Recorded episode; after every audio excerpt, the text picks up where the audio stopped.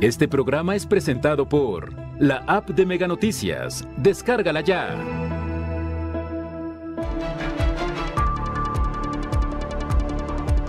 Dan auto de formal prisión a José Bernabe N. alias La quedará recluido en el altiplano. Docentes del CBT 157 denuncian falta de pagos y exigen estabilidad laboral. Escuelas en mal estado, hay maleza, bardas derrumbadas y comedores destruidos. Mega Noticias Colima, con Dinora Aguirre. ¿Qué tal? Buenas noches. Les saludo con mucho gusto este jueves primero de agosto. El equipo de Mega Noticias está preparado ya para mantenerle al tanto respecto a lo que ocurre en nuestra entidad, en el país y en el mundo. Este día el presidente de la República, Andrés Manuel López Obrador, rindió el cuarto informe de gobierno en Palacio Nacional. Más adelante les tendremos información al respecto. El tema de este día, el consumo nocivo del alcohol el alcoholismo que arrebata 3 millones de vidas año tras año en el mundo. De eso hablamos también más adelante. Por lo pronto, vamos con las de portada.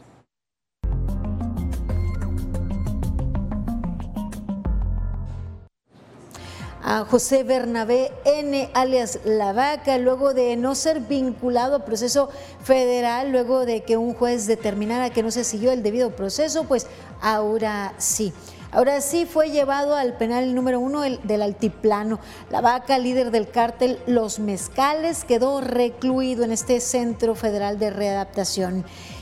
ubicado en el Estado de México, así fue informado este día por la Fiscalía General de la República. El consumo de alcohol es el inicio también del consumo de otras sustancias. Es un tema pues que debe ocupar a las autoridades toda vez que pues ha disminuido la edad de inicio del consumo de esta sustancia que puede afectar gravemente la salud. Es en Tecomán, en nuestra entidad, eh, la primera sustancia que induce al consumo de drogas en mujeres y hombres. Mire, docentes del CBT 157 trabajan bajo protesta ya que señalan, sienten vulnerados sus derechos, exigen el pago de sus quincenas y demandan que pues tengan certidumbre laboral. Han visto vulnerados ellos sus derechos. Luego de estas lluvias se asevera la problemática en la carretera Villa de Álvarez Minatitlán. En Mega Noticias le hemos presentado en varias ocasiones las zonas llenas de pues, eh, socavones que representan un riesgo y puede provocar accidentes fatales.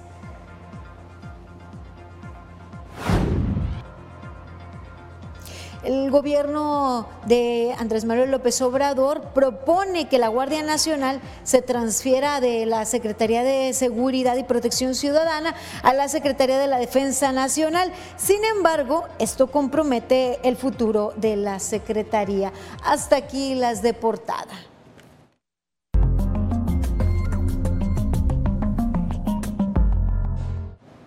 Mire, no hay día que no se registre un hecho de alto impacto, un hecho violento en nuestra entidad y ya asciende a más de 560 los homicidios registrados. Los ataques igual ocurren en plena vía pública y en cualquier lugar. Se acumulan balaceras, hallazgos de restos humanos, ya sea dentro de bolsas plásticas o encobijados, encintados y más además de la situación de las desapariciones forzadas.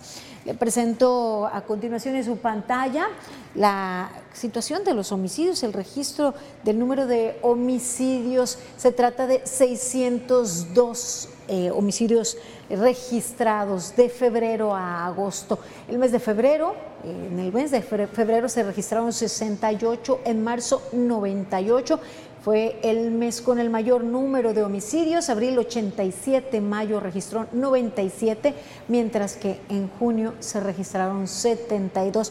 Se registró un descenso en julio con 57, pero ya agosto registró 72 homicidios dolosos. La noche de este miércoles, además, un hombre fue asesinado al exterior de una tienda de abarrotes ubicada sobre la avenida Doctor Miguel Galindo en la colonia del Valle en el municipio de Villa de Álvarez. El lugar fue resguardado por autoridades de los tres órdenes de gobierno para realizar el levantamiento de pesquisas les decía, eh, se mantiene esta ola violenta, estos pues hechos que impactan a la ciudadanía, que siguen manteniendo en la mente el temor de pues estar en medio de un tiroteo, de un hecho de violencia, que esperemos no caigamos en la normalización aunque ya son parte del cotidiano. En información que tiene que ver con este tema, toda vez que se considera uno de los principales generadores de violencia en nuestra entidad, José Bernabé N., mejor conocido como La Vaca, fue ya vinculado, de acuerdo a las autoridades estatales y federales, quedó recluido en el Centro Federal de Readaptación Social número uno del Altiplano en el Estado de México. Así fue informado este jueves primero de septiembre por parte de la Fiscalía General de la República a través de la Fiscalía Especializada de Control Regional en su delegación Colima. La vaca obtuvo auto de formal prisión por la probable comisión de los delitos de acopio de armas de fuego y posesión de cartuchos de uso exclusivo del Ejército, Armada y Fuerza Aérea. La detención de este personaje se registró el 18 de agosto del 2022 en la alcaldía Miguel Hidalgo, asegurándole 350 dosis de una sustancia, posiblemente cocaína, y un arma de uso exclusivo de las Fuerzas Armadas. Provocó recordará usted, una decena de hechos violentos, el incendio de 14 vehículos, detonaciones de arma de fuego en fachadas de tres negocios en la zona conurbada Colima-Villa de Álvarez. Sin embargo, recordará usted, aquí en Mega Noticias le informamos, el 25 de agosto, un juez determinó no vincularlo a proceso federal luego de su detención. Esto fue informado por Ricardo Mejía, subsecretario de Seguridad Pública de la Secretaría de Seguridad y Protección Ciudadana del Gobierno de México. Sin embargo, se señaló que la vaca tenía otras órdenes de aprehensión, tanto en nuestra entidad como en Tamaulipas. Con la información que actualiza este jueves la Fiscalía Especializada de Control Regional, la causa penal también se instruyó en contra de Cristian C., quien pertenece al mismo grupo delictivo y quien fue detenido el pasado 24 de junio en cumplimiento a una orden de aprehensión. A estas dos personas se les dictó auto de formal prisión por su probable responsabilidad en los delitos ya referidos. Cristian C. quedó interno en el cerezo de Colima, resolución que fue impugnada mediante el recurso de apelación promovido por el procesado y su abogado defensor. No obstante, el Tribunal Unitario confirmó el auto de formal prisión. Pues, así la actualización de información luego pues de los hechos eh, registrados ya desde el pasado mes de febrero, luego de un pleito al interior del Centro de Reinserción Social en nuestra entidad, que derivó una seguidilla de hechos pues de violencia que si ya de por sí en este aspecto nuestra entidad se venía viendo afectado, pues se incrementaron los hechos de violencia y no solo eso, la magnitud, eh, eh, la hazaña con la que se realizan los, los actos de violencia en la entidad. Mira, otra problemática que sigue azotando es la desaparición de personas. Le presentamos a continuación la ficha de ubicación para tratar de localizar a dos mujeres. Son alertas ALBA emitidas por la Fiscalía General del Estado para ubicar a Kenia Antonia Alcalá Méndez, quien no se ubica desde el año 2021, desde el mes de agosto. No se sabe de su paradero. Eh, eh, la última vez que se le vio fue en la localidad de Quesería, en el municipio de Cuauhtémoc. La denuncia se presentó en este año, el 25 de agosto. También se busca ubicar a Rosario Elizabeth Barrera Tapia, una mujer de 34 años de edad. Ella fue vista por última vez el día 10 de agosto del año en curso, aproximadamente a las 5 de la tarde, en la ciudad de Colima. Su denuncia por desaparición se presentó el 29 de agosto de este año. Su información, la información que usted pueda eh, presentar será de gran utilidad para pues, ubicar y otorgarle la certidumbre y pues que desaparezca la zozobra en sus familiares. Es el momento de nuestra sección editorial sobre los cambios, parece a quemarropa en temas de salud. Eh, antes de ir así en palabras, vamos a presentarles el gráfico de los vehículos que han sido robados los últimos días. De acuerdo con Plataforma México, el día de ayer no hay registro de vehículos robados. El día 30 de agosto, cinco vehículos fueron robados y en la semana del 22 al 28 de agosto, 27 unidades se reportaron como robadas, siendo el día 22 de agosto el que mayor número de vehículos registró, mayor número de vehículos robados, con ocho unidades robadas. Y sobre la salud, sobre IMSS Bienestar y esta improvisación que podría costar vidas, y en palabras de Magda Bastida. 100 palabras de Magda Bastida. Al gobierno federal le urgía tener algo que informar en materia de salud antes del primero de septiembre. Por ello se apresuró y anunció la entrada en vigor del IMSS Bienestar. De acuerdo con el decreto, el organismo deberá garantizar el acceso a los servicios de salud a la población que no cuenta con seguridad social. Pero la historia del INSABI se repetirá. ¿Qué garantías tenemos para que esta vez sea distinto? Si nuestro sistema de salud no ha sido capaz de garantizar el abasto de medicamentos, si apenas el 27.5% de los niños de un año cuentan con esquema completo de vacunación, si 7 de cada 10 pacientes prefieren ser tratados en consultorios particulares en vez de optar por servicios institucionales. ¿Qué tipo de atención van a garantizar? Llenarse la boca con discursos es asunto fácil cuando el mayor gasto de salud sale del bolsillo de los mexicanos, cuando son ellos los que esperan meses por una consulta y hasta años para una cirugía. La improvisación cuesta vidas y parece que no se ha entendido que el paracetamol no puede curar una neumonía. Así en temas de salud que debe ser una prioridad luego pues una entidad golpeada, un país golpeado por la pandemia, por la COVID-19 y rezago en cuanto al abastecimiento de medicamentos otro tema, pero que tiende a ser la constante en los últimos eh, meses, en el último par de años, el que los eh, trabajadores de la educación se sientan vulnerados en esta ocasión. Son maestros del CEBETIS 157 quienes trabajan bajo protesta para exigir su estabilidad laboral. Francisco Ramírez Solano, delegado sindical de la delegación 230 del CEBETIS 157, explicó que derivado de la derogación de la ley del servicio profesional docente implementado por la actual administración federal, pues sienten que sus derechos han sido vulnerados. Hemos solicitado la gestión de las autoridades sindicales y laborales en reiterados momentos para que nos sea otorgado el nombramiento definitivo laboral como trabajador de base, conforme al artículo 123, apartado B de la Constitución Política de los Estados Unidos Mexicanos. Además de los 12 trabajadores de la institución a los que se han vulnerado sus derechos laborales, esto con el incumplimiento de basificaciones y el adeudo de la segunda quincena de agosto. Los cinco planteles pertenecientes a la Dirección General de Educación Tecnológica se encuentran en esta situación, entre ellos el CETIS Cuauhtémoc, CEBETIS 19, CEBETIS de Tecomán y el CETIS de Manzanillo incluido pues también el citado CBT 157. Se nos ofreció primero un contrato por seis meses, después un contrato por año y medio. Terminaba este contrato, nos daban un contrato por cuatro años y se suponía que ya para esta fecha deberíamos de tener un nombramiento de base. Hubo casos el año pasado en que compañeros duraron más de seis meses sin percibir sueldo. Hay compañeros que han estado hasta un año.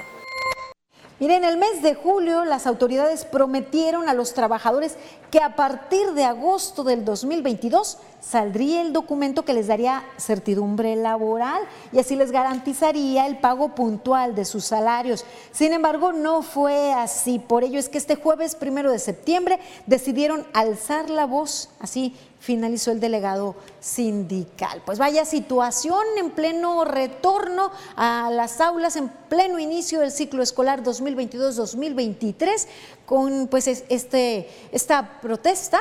Eh, sin embargo, siguen trabajando, siguen atendiendo a los jóvenes en los planteles, pero pues sí señalan y destacan el incumplimiento por parte de las autoridades y las afectaciones que esto pues, conlleva.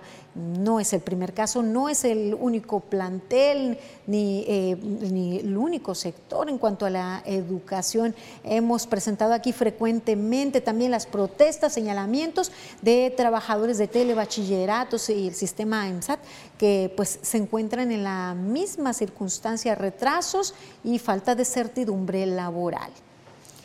Miren otro tema, de nueva cuenta les presentamos el peligro gracias a, pues, a las denuncias que ustedes nos hacen llegar y a los señalamientos que usted, que usted pues, hace respecto a las condiciones en las que se encuentra la carretera Villa de Álvarez Minatitlán. Los socavones, el socavón sigue creciendo, sigue acabando con la cinta asfáltica. Vamos con la información, mi compañero Manuel Pozos estuvo ahí. Incrementa el socavamiento de la carretera Villa de Álvarez Minatitlán a un costado del puente del arroyo seco del municipio villalvarense, el cual también registra graves daños en su infraestructura. Automovilistas reclaman la construcción de un puente seguro y la rehabilitación de la carretera. Sí está este, pues medio detalloso, pues, porque es el cruce de, de muchos camiones, de muchos camiones de carga, y aparte, pues, es una línea importante de cruce para las personas que van hacia Peña Colorada. De por sí tiene el derrumbe allá cerca de Peña y otro aquí, pues van a quedar incomunicados por este lado. Cientos de vehículos transitan a diario por esta carretera, principalmente camiones de carga de materiales, así como de los recolectores de basura de los municipios de la zona metropolitana. Y cada que crece el arroyo seco se desborda y queda bloqueado el tránsito. Mega Noticias ha denunciado en repetidas ocasiones las deplorables condiciones en las que se encuentra el puente y cómo gran parte de la carretera está socavada por la corriente del arroyo muy peligroso, de verdad. En el momento de que transita un camión de doble plaza, hace muy arriesgado que un vehículo como el mío, o con muchos que vienen bajando de, los pueblos de acá, pues sea muy peligroso en el momento que se pueda salir el, otro vehículo. Este, y no creo que tarde mucho en que se lo lleve ya el río, la verdad.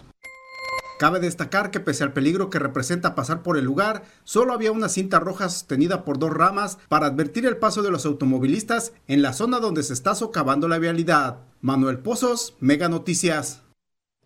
Pues no es la primera vez que mi compañero Manuel Pozos está allí, no es la primera vez que el equipo de Mega Noticias evidencia las condiciones en las que se encuentra esta vialidad y con los riesgos que esto conlleva. Eh, se ha rellenado con con arena, eh, han colocado una cinta, pues una pequeña cinta para advertir. El riesgo se encuentra latente. Esperamos que no se tomen cartas en el asunto concluyentes, o sea, acciones que mejoren las condiciones de la vialidad hasta que ocurra pues una desgracia, hasta que se venga abajo pues eh, eh, la, la, carretera. Esperemos que no sea así. Nosotros agradecemos su confianza al hacer llegar sus denuncias al 312 181 1595. Haremos en este momento una pausa breve. Les invito a continuar informados aquí en Mega Noticias. Al regresar, denuncian a docentes que piden cuotas a los alumnos para dar mantenimiento a lámparas de escuela. Más adelante, el presidente Andrés Manuel López Obrador presenta su cuarto informe de gobierno.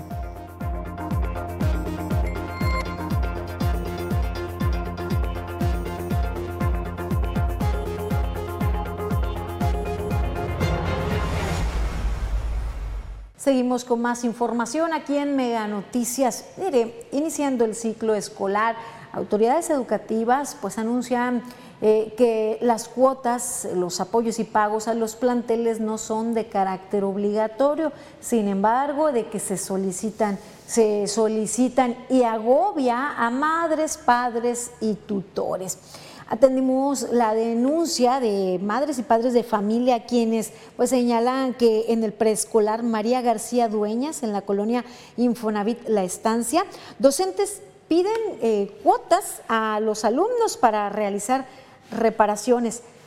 La, compra de pues, lámparas y otros artículos. Señalan que de los cuatro días que llevan de clases, en tres ocasiones les han solicitado cooperación adicional a la cuota voluntaria que ya se les pidió y además materiales de limpieza. Prácticamente quieren que todo les resuelva uno de todo lo que les acontezca ahí en el kinder, que si se fundieron las lámparas, que si no cae agua, o sea, miles de cosas Padres pues señalaron que la primera solicitud fueron de 20 pesos para un botiquín en cada salón. La segunda petición fueron 30 pesos porque se fundieron lámparas de algunos salones y la tercera vez les pidieron 30 pesos de cooperación, pero ya no les dijeron para qué. Si tú ves, no son cantidades grandes, pero son casi diarios de que les falta algo. Entonces, pues ya a lo largo del tiempo, pues sí, ya empieza a mermarnos a nuestros bolsillos. Ya estamos fastidiados de que cada que se les antoje nos estén pidiendo las cooperaciones. De esto, pues madres, padres eh, eh, señalan, hacen el llamado a la Secretaría de Educación a supervisar los planteles educativos, pues estos se escudan en que pues no exigen las cuotas, pero cuando no las dan, señalan que exhiben a los padres de familia en las juntas y señalan o segregan a los alumnos. Situación complicada.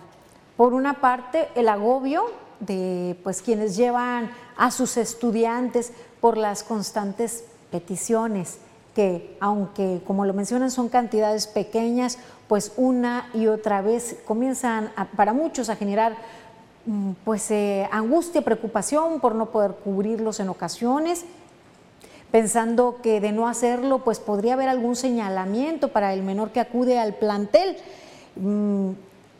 La, contraparte es que realmente los planteles se encuentran, pues muchos afectados, muchos necesitan mantenimiento y padres, madres consideran pues que es a las autoridades que les corresponde y tal vez podrían pensar que el recurso sí llega. Lo cierto es que haciendo un recorrido por los planteles encontramos pues varios en muy malas condiciones, la infraestructura afectada docentes y trabajadores también señalan la falta de insumos y que tienen que recurrir a pedirlos pues a quienes asisten a los planteles para poder cubrir las necesidades de limpieza y sobre todo en este contexto de pandemia. Veamos la siguiente información.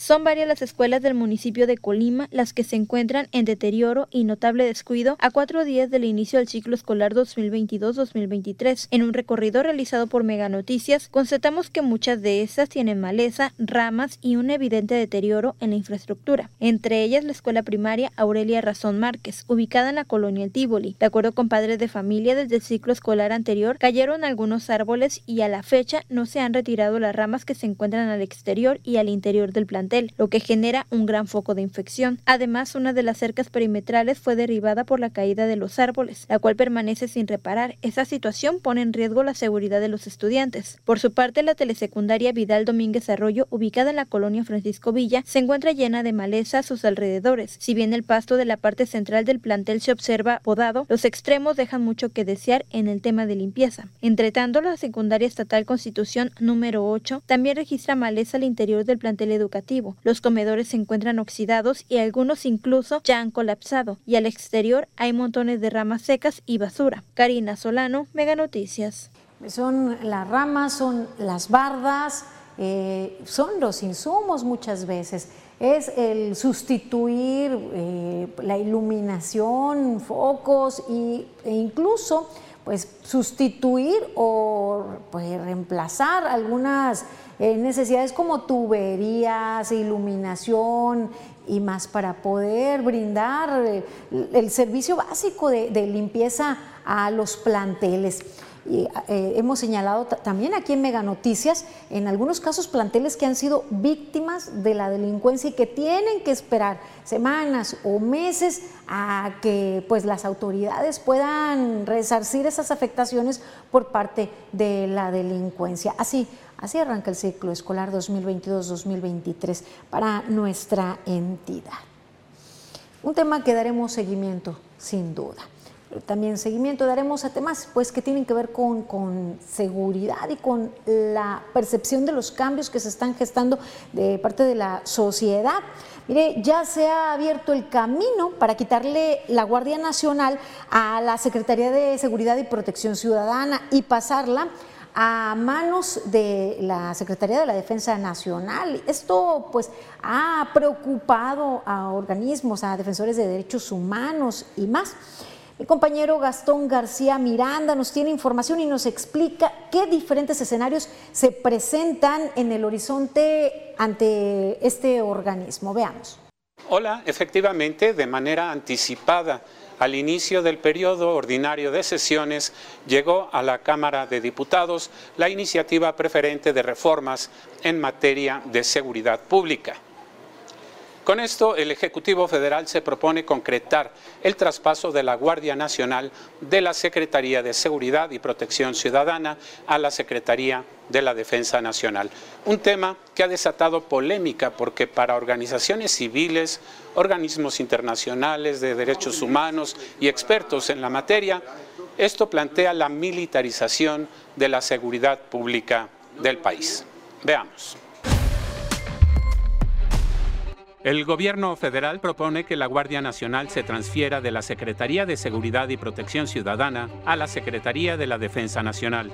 De concretarse, esta decisión comprometería el futuro de la Secretaría de Seguridad Federal, que de entrada se debilitaría al reducirse su presupuesto y funciones, entre las que destacan proponer la política anticrimen, coadyuvar a la prevención del delito, proponer políticas para prevenir los delitos federales y proporcionar la información sobre los índices delictivos. De todas maneras, el enlace que tiene que ver con la estadística, con los números que tienen que ver con, con, los crímenes cometidos a nivel nacional, va a seguir siendo la Secretaría de Seguridad Ciudadana. En casi cuatro años de administración se han asignado 103 mil millones de pesos a la Guardia Nacional, recursos que están dentro del presupuesto de la Secretaría, la cual perdería el enorme peso que hoy tiene dentro del Gabinete de Seguridad.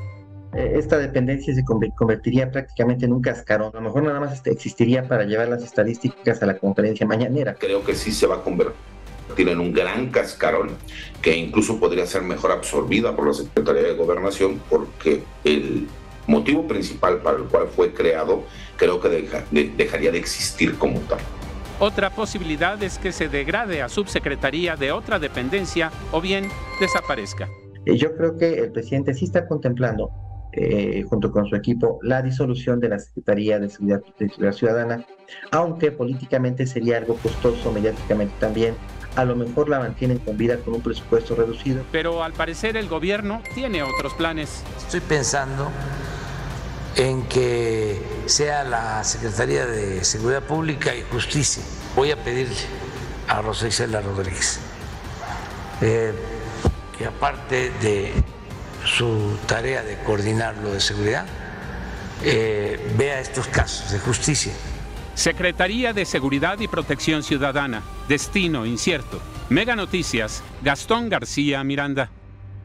Como podemos ver, se esperan jornadas de intenso debate parlamentario y de acuerdo con lo señalado por el secretario de Gobernación, Adán Augusto López, en una segunda oportunidad se hará llegar la iniciativa de reforma constitucional para el mismo propósito, a lo que las bancadas de oposición han dicho que simplemente no pasará. Volvemos contigo al estudio. Muchas gracias, Gastón. Y este día, primero de septiembre, se rindió el cuarto informe del gobierno federal en Palacio Nacional por parte del presidente Andrés Manuel López Obrador. Temas medulares que se señalaron y como siempre, pues se habla de forma positiva. Eh, los informes difícilmente van a señalar las deficiencias, la situación real que nos aqueja a los ciudadanos. Un tema importante tiene que ver con la seguridad, sin duda, y sobre todo desde nuestra entidad. Eh, para nosotros la seguridad es un tema medular porque es uno de los principales azotes la inseguridad, la falta de eficacia en pues, las estrategias de seguridad, esa estrategia de abrazos no balazos. Aquí no está funcionando porque en contraparte de parte pues, de los criminales se reciben balazos y también vehículos quemados, inseguridad y más. En materia de seguridad, el presidente subrayó que se mantiene a la baja el índice delictivo eh, del país e incluso volvió a comparar a su gobierno con administraciones anteriores, con sus antecesores, sobre todo refiriéndose al homicidio doloso. Con datos del INEGI podemos demostrar que hemos reducido el número de homicidios en 2.82% y en lo que va del año se estima en 10.4% la disminución.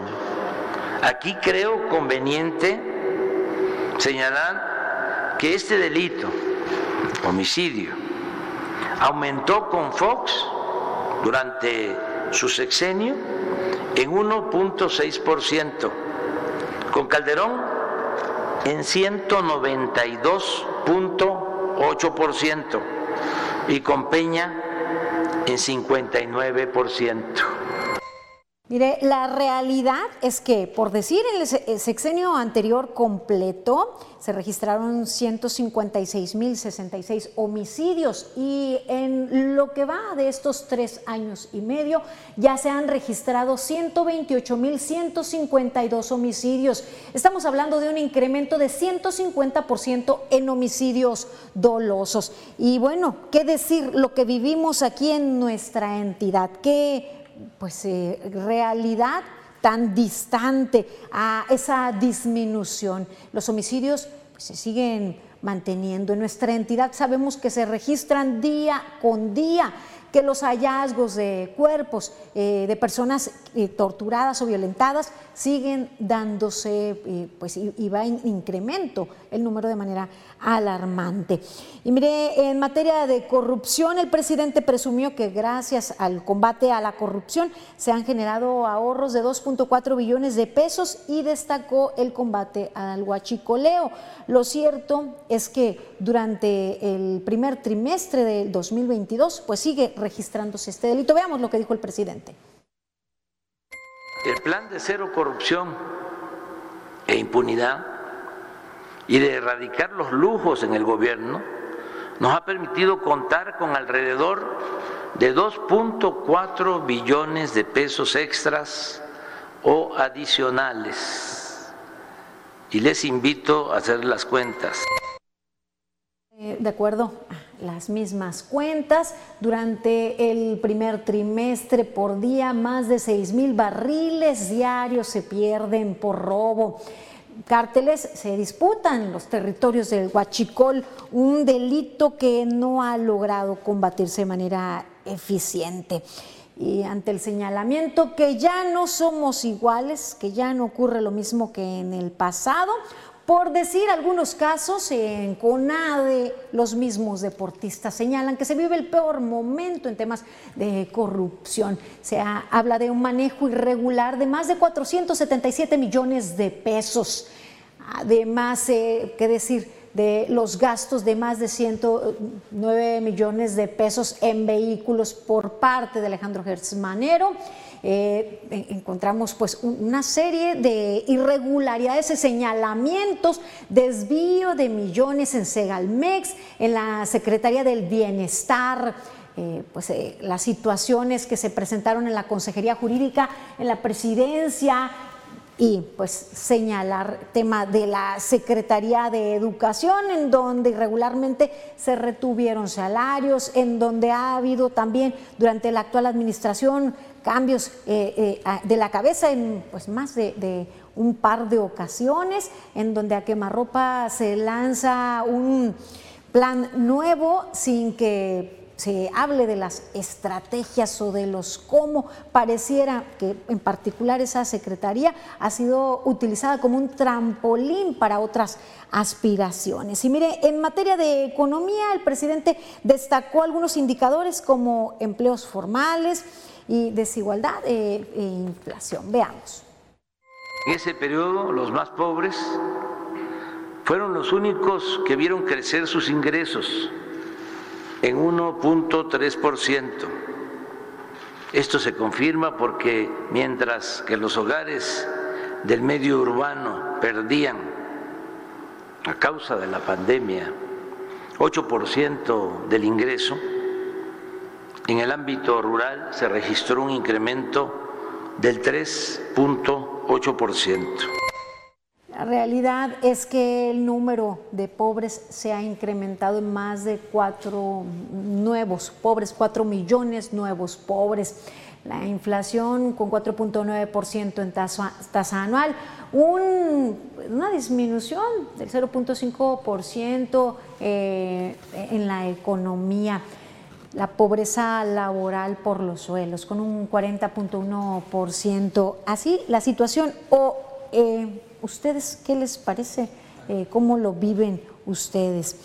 Y mire, aunque se habló que los combustibles no incrementarían, aunque se llegaron a acuerdos para evitar que incrementaran productos de la canasta básica, lo cierto es que la tortilla ha incrementado su precio, así como el pan de caja, la leche, el huevo, que pues eh, sus precios parecen inalcanzables, aceite, gas, gasolina y electricidad se han incrementado sus precios eh, durante este sexenio. En el último año hemos sido golpeados por la inflación terriblemente. Y ahora en otro pues, tema también importante, una pieza clave que es la salud Mm, a pesar del desabasto de medicamentos que se sufre en los centros de salud. El presidente dijo que hay avances en atención médica y medicinas y volvió a plantear la promesa de que los mexicanos tendremos un sistema de salud de primer nivel. Crear uno de los mejores sistemas de atención médica universal y gratuita del mundo. Ya prácticamente Hemos terminado en tres estados, Nayarit, Tlaxcala y Colima. En estas entidades federativas se han rehabilitado y equipado centros de salud y hospitales. Y así continuaremos en la aplicación del sistema federalizado IMSS Bienestar para concluir a mediados del año próximo en todos los estados de la República. En tema de salud, el desabasto en medicamentos eh, y lo necesario para atención a niños eh, que están padeciendo cáncer, pues eh, ha sido la constante.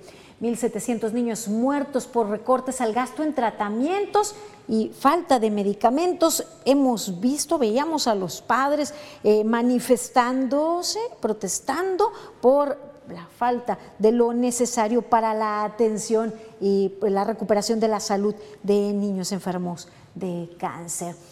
Además, el desmantelamiento del seguro popular sin ninguna solución inmediata hizo que los más de 55 millones de beneficiados perdieran este acceso a la salud con una promesa del INSABI de pues, tener un alcance muy a la altura de sistemas eh, de salud o de coberturas de salud pues, de primer mundo. Lo cierto es que actualmente 35 millones de mexicanos no tienen acceso al sistema de salud. El desabasto prevalece.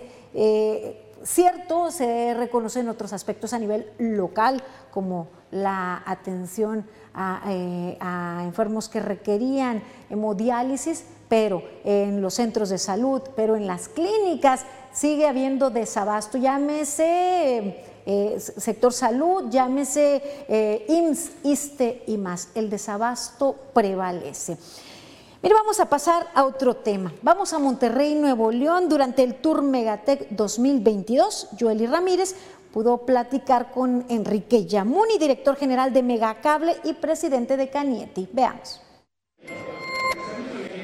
¿Qué tal? Buenas noches. Sí, continúa esta edición del Tour Megatec en Monterrey, Nuevo León gran cantidad de gente, la mayor participación que hemos visto en este tipo de eventos. A este lugar vinieron no solamente los liderazgos del sector de telecomunicaciones, como ustedes pueden observar en los stands que están ofreciendo las soluciones tecnológicas, todo lo que tiene que ver con innovación y conectividad, pero también una gran cantidad de participantes. Ustedes pueden observar en este momento avanzan las conferencias, avanzan las actividades para hacer una vinculación tecnológica del sector empresarial empresarial y pues había mucho interés por parte de la prensa mexicana respecto a cuál va a ser la inversión en el Estado y la inversión a nivel nacional. Se hablaba de la creación de por lo menos 3.000 empleos. Vamos a escuchar lo que nos decía Enrique Yamoni. Nuevo León, nuestra inversión en los próximos dos años va a ser de total, desde que empezamos a, eh, en un año y medio más, son 4.500 millones de pesos en la zona metropolitana de Monterrey. Este, a nivel nacional, nosotros este año estamos invirtiendo eh, la compañía en total 13 mil millones de pesos, pero lo, interesante de ese dato no es el dato sacado de contexto o, crudo. Eh, por, decirte, eh, por decirles, la compañía más grande de telecomunicaciones de México, ya sabemos cuál es, va, a invertir este año más o menos como el 13% del total de sus ingresos. Nosotros estamos invirtiendo este año el 40% del total de los ingresos de la compañía. En cuestión de proporciones, invertimos mucho más nosotros que cualquier otra compañía de telecomunicaciones en el país, que cualquier otra. Les estoy dando el ejemplo de la más grande, pero cualquier otra invierte proporcionalmente sus ingresos menos que nosotros. Enrique Yamuni también destacó la importancia de la inversión en el sector salud y en el sector de telecomunicaciones para garantizar la conectividad de los mexicanos, para garantizar la conectividad en todos los servicios que puedan hacer un México más competitivo, en todos los servicios que pueden garantizar que México pueda tener mayor acceso, por ejemplo, a la seguridad sin importar y sin hacer menos, por supuesto, la importancia de tener precios competitivos en estos servicios para que usted y yo, así como todos los mexicanos, también puedan tener conectividad asegurada en cualquier lugar del país. Vamos a escucharlo. Yo creo que en vez de subsidiar gasolinas, el gobierno debería hacer subsidios dirigidos muy puntualmente a los servicios de salud, a los servicios de conectividad para ayudar a las familias, a los estudiantes y a los maestros a que tengan lo que usted dice, una conectividad para que puedan tener mucho más actividades en salud, en educación sobre todo, en sus casas y que se beneficien más. El problema no es solamente conectar a las familias, el problema es proporcionarle equipos terminales con lo que puedan hacer uso de una o, tener acceso a una mejor educación y a una mejor salud a o mejores servicios.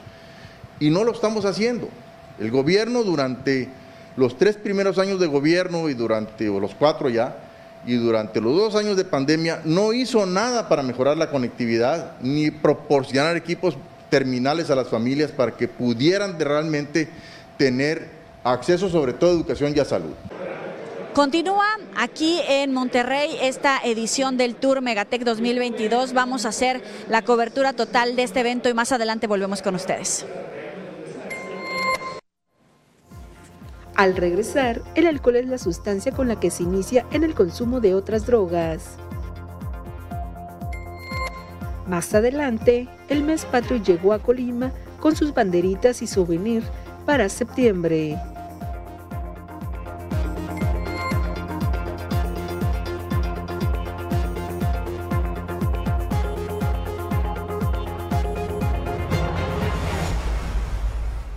Continuamos con más información aquí en Mega Noticias. Aunque lícita, es una droga que genera ciertas problemáticas en la sociedad muertes derivadas del consumo nocivo, afectaciones, lesiones, accidentes y más. Y para muchos también una droga de inicio para pues, consumo de otras sustancias de carácter ilícito. Vamos a la información. Y el tema es...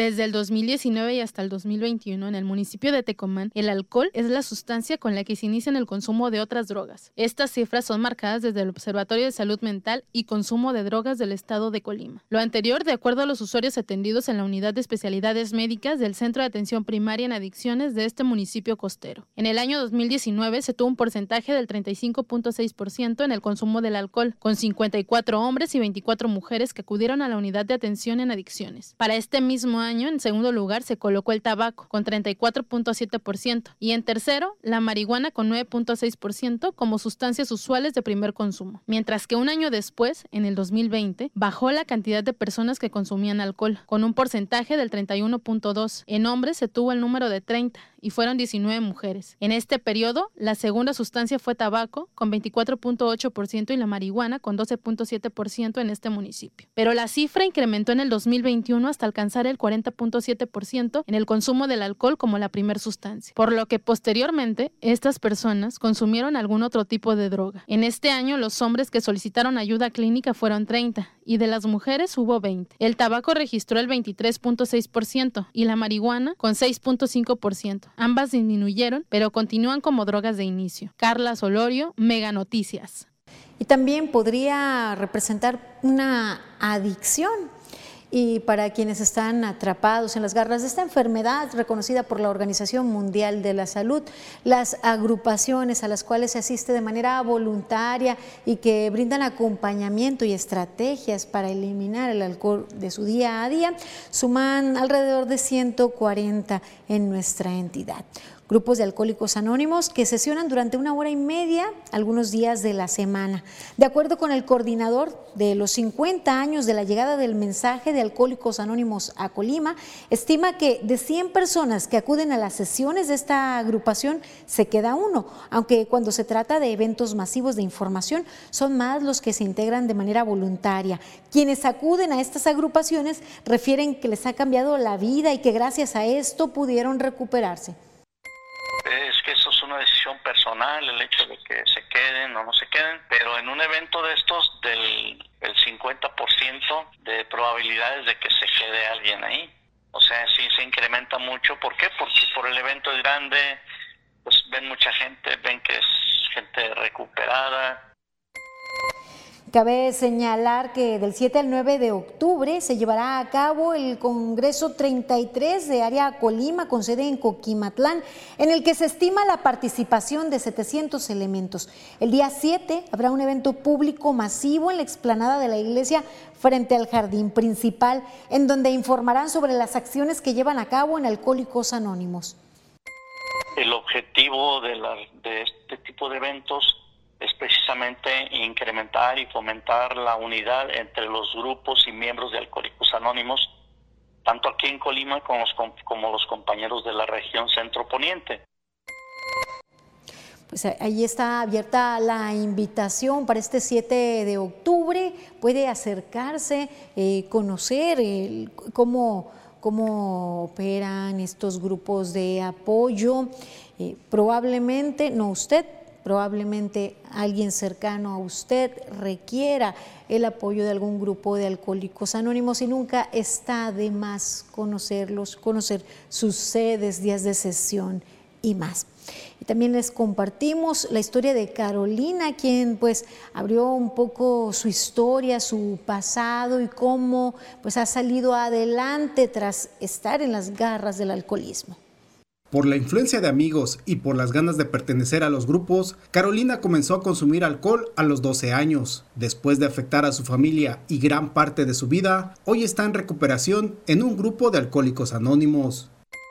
Para mí el haber conocido el alcohol fue una puerta a la diversión, fue una puerta al estar bien, fue una puerta para que yo me sintiera eh, integrada. Recuerdo ahora que llegaba como a una fiesta, por ejemplo, era una ansiedad tremenda el, el no pensar en qué van a dar de comer, ni qué va a haber, ni qué voy a comer.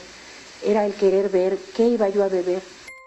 Señala que el consumo de alcohol se agravó en su vida adulta, pues su pareja era el principal proveedor y compañero de borracheras. No obstante, reconoce que lo peor fue relegar a sus hijos a cambio de la bebida. A mí me dicen mis compañeros, ya no eres culpable, ahora eres responsable. Sin embargo, yo me sigo sintiendo culpable, culpable de que no tengan esa confianza de, de sentarse a platicar conmigo. Qué bueno que no se parecieron a mí ni a su papá, Carolina reconoce que actualmente paga el precio de sus excesos y por ello asiste a un grupo de la Central Mexicana de Alcohólicos Anónimos para reencauzar su vida. Ahora yo me he regocijado en, mi grupo, me siento perfectamente bien porque así llegue con el corazón apachurrado por medio de mis tribunas o de escuchar a mis compañeros, de escuchar a mi padrino, de platicar con alguien, de que alguien me escuche, me siento descargada. Manuel Pozos, Mega Noticias. Insistir en la participación eh, en estas agrupaciones, en el evento que se aproxima en este, pues, esta serie de grupos que han cambiado la vida de personas alrededor del mundo. Y estar atentos en las nuevas generaciones eh, ha disminuido la edad de inicio en el consumo del alcohol. Vamos ahora a la información en breves, ya las tiene preparadas mi compañera Rosalba Venancio. Buenas noches, Rosalba. Gracias, Dinora. Muy buenas noches. Un placer estar aquí contigo. En Coquimatlán rehabilitan paso para las comunidades del Chical y el Poblado. Veamos los detalles.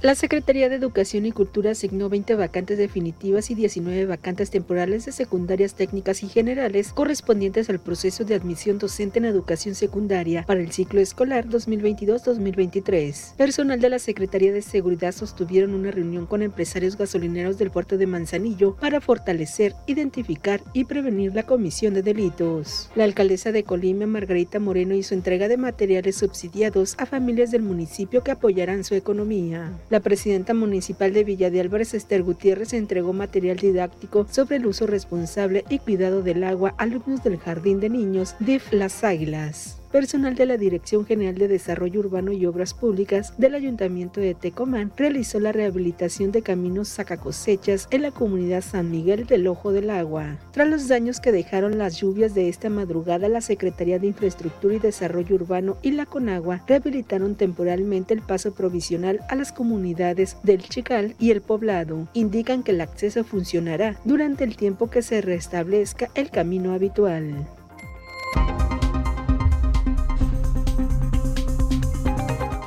Necesario que se realicen obras adecuadas para evitar que año con año estas comunidades queden incomunicadas. Hasta aquí la información en breves. Ahora vamos a conocer las condiciones climatológicas con Alejandro Orozco. Muy buenas noches.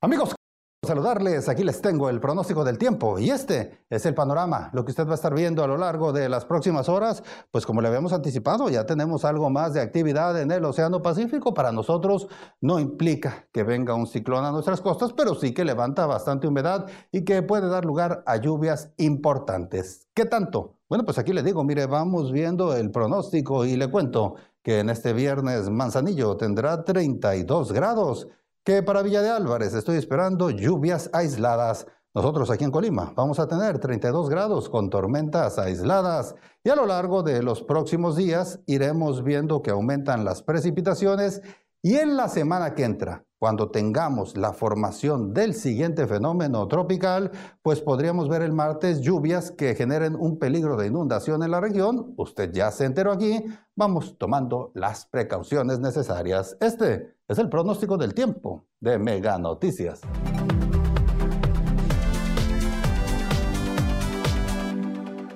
Regresamos y doy lectura a sus mensajes. Nos dicen, ni siquiera los derechohabientes del IMSS nos atienden.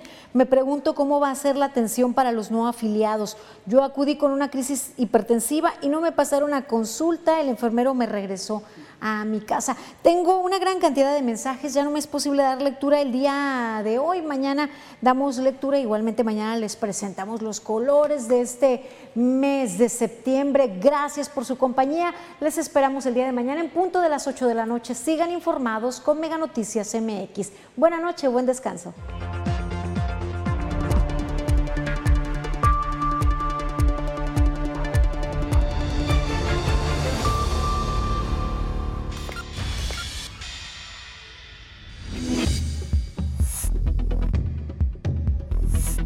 Mega Noticias Colima.